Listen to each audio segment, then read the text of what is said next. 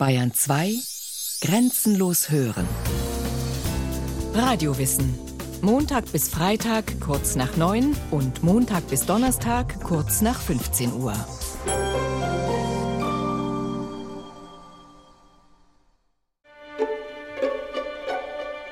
That's funny, das ist lustig, soll der Bakteriologe Alexander Fleming gesagt haben, als er 1928 in seinem Labor etwas gefunden hatte, was die Medizin revolutionieren sollte. Das Penicillin.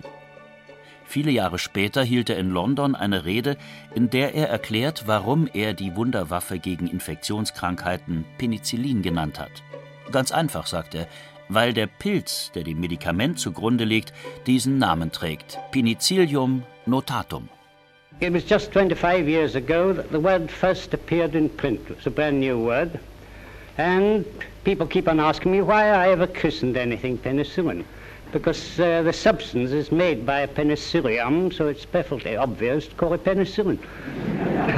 Penicillium, zu Deutsch Pinselchen. Ein Schimmelpilz, der zur Gruppe der sogenannten Pinselpilze gehört. Unter dem Mikroskop sieht der Pilz wirklich aus wie ein weit verzweigter Pinsel. Alexander Fleming bekam mit ihm zu tun, als er gar nicht damit gerechnet hatte. Damals arbeitete der großgewachsene, hagere Forscher mit Brille in London in der bakteriologischen Abteilung im St. Mary's Hospital. Im August 1928 legte er eine Bakterienkultur an. Staphylokokken waren das, gefährliche Krankheitserreger, die er bald genauer untersuchen wollte. Sie sollten sich in der Petrischale kräftig vermehren. Während er, der gebürtige Schotte, mit seiner Frau und seinem vierjährigen Sohn in den Sommerurlaub nach Schottland aufbrach.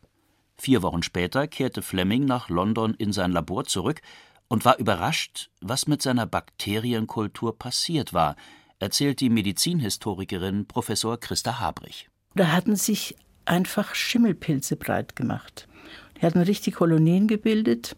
Es war verschimmelt. Und anstatt das Ding wegzuschmeißen, hat er es genau angeschaut. Und wir haben einen Zeitzeugen, der im Labor war, als das geschah. Und Fleming hat dann die Lupe genommen, hat es abgehoben, diese Schimmelhäufchen, und hat festgestellt, dass in der Nähe dieser Schimmelpilzansammlung überhaupt keine Staphylokokken mehr waren. Die waren weg. Und auch darunter war völlig freier Raum, der Nährboden war blitzblank. Und das hat ihn sehr erstaunt. Fleming schloss daraus, dass der Schimmelpilz etwas absondert, was die Staphylokokken zerstört. Diese Erkenntnis war damals noch sehr neu, nämlich dass es tatsächlich so etwas wie biologische Waffen gibt, die gefährliche Erreger unschädlich machen können. Fleming ging der Sache auf den Grund. Er hat den Schimmel in Reinkultur angelegt und festgestellt, dass es sich dabei um den damals schon bekannten Stamm Penicillium notatum handelt. Allerdings hat man zu der Zeit noch nichts vom unglaublichen Potenzial geahnt, das in diesem Schimmelpilz steckt. Er hat dann diese Petrischale fotografiert und auch fixiert. Sie ist heute noch in der British Library im Nachlass von Fleming. Es ist, die Engländer sagen, ein nationales Denkmal der Wissenschaft geworden. Und das alles nur, weil es in seinem Labor nicht gerade steril zuging. Instrumente wurden nach Versuchen nicht gleich desinfiziert. Es stand auch sehr viel herum, eine ganze Menge Petrischalen mit unterschiedlichen Bakterienkulturen, Mikroskope, Lupen und diverse Nährlösungen. In diesem Umfeld konnte sich der Schimmel leicht ausbreiten und sich während Flemings Sommerurlaub ungestört über die Staphylokokken hermachen. Und da sieht man, es ist auch ein gutes Beispiel für echte Genialität. Man sagt den genialen Leuten oft nach, sie seien schlampig. In dem Fall war die Schlamperei sogar gut, aber die Genialität bestand darin, was Gewusstes anzuwenden. Gewusst hatte Fleming bereits, dass es Stoffe gibt, die gegen Bakterien vorgehen. Einige Jahre zuvor hatte er nämlich das Lysozym entdeckt, ein Enzym. Es ist im Nasenschleim, im Speichel und auch in der Tränenflüssigkeit enthalten.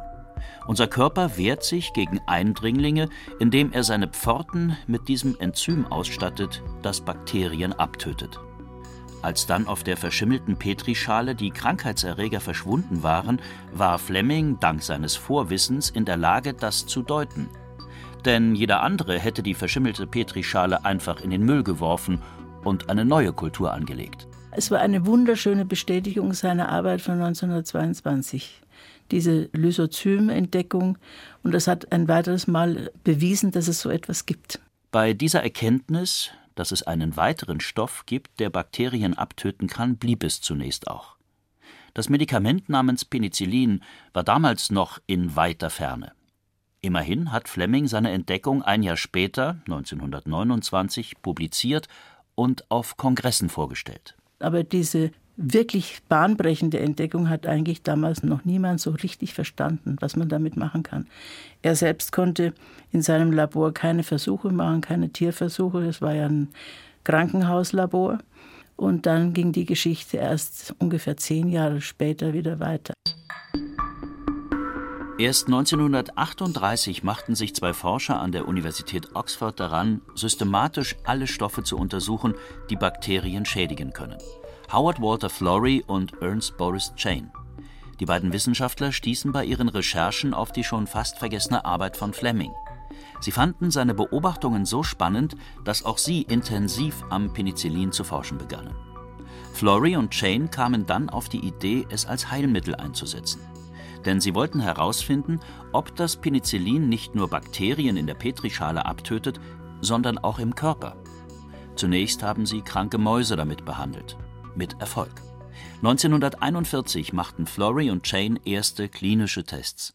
Der Zweite Weltkrieg war zu dieser Zeit schon voll im Gange. Es gab also auch von politischer Seite Druck, endlich ein wirksames Medikament für verwundete Soldaten zu entwickeln. Gerade auch in England und auch in Amerika hat man eine patriotische Aufgabe daran gesehen, dieses Penicillin möglichst rasch und in großen Mengen herzustellen. Und da gab es auch eine enge Kooperation zwischen den britischen Forschern und den Amerikanern, wo dann große amerikanische Firmen in riesen Nährlösungstanks das Penicillin angereichert haben und gewonnen haben, sodass man also schwer erkrankte, verwundete Soldaten damit therapieren konnte und tatsächlich eben die Rettung bereithielt. Penicillin löste auf einmal ein Problem, das die Medizin seit der Antike kannte, nämlich dass Verletzte an einfachen Wundinfektionen gestorben sind. Anfangs herrschte eine wahre Penicillin-Euphorie. Man glaubte, das Wundermittel gegen sämtliche Krankheiten einsetzen zu können und ging recht unbedarft damit um, erzählt Christa Habrich, Jahrgang 1940. Wie das Penicillin noch nicht richtig eingeschätzt wurde nach dem Zweiten Weltkrieg, habe ich als Kind sogar erlebt, als es in Deutschland noch gar keine Präparate in Mengen gab. Dann hatte ich ein Nachbarskind, die hatten Verwandte in Amerika und als sie mal ein bisschen Halskratzen hatte, holte sie ein Penicillin-Kaugummi hervor und behandelte sich damit. Und am nächsten Tag waren die Halsschmerzen weg. Und ich wollte auch sowas. Und mein Vater war Apotheker und hat gesagt, nein, nein, mit solchen Sachen macht man nicht Kaugummi. Das wendet man nur an, wenn man richtig eine schwere Angina hat und Lebensgefahr besteht. Aber nicht, wenn man ein kleines Kratzen im Hals hat. Gefürchteten Krankheiten wie Wundbrand, Blutvergiftung, Tripper oder Diphtherie nahm das Antibiotikum Penicillin auf einmal ihren ganz großen Schrecken. Das Geheimnis des unscheinbaren Pinselchens haben Fleming, Flory und Chain nach und nach gelüftet. 1945 bekamen sie gemeinsam den Medizin-Nobelpreis.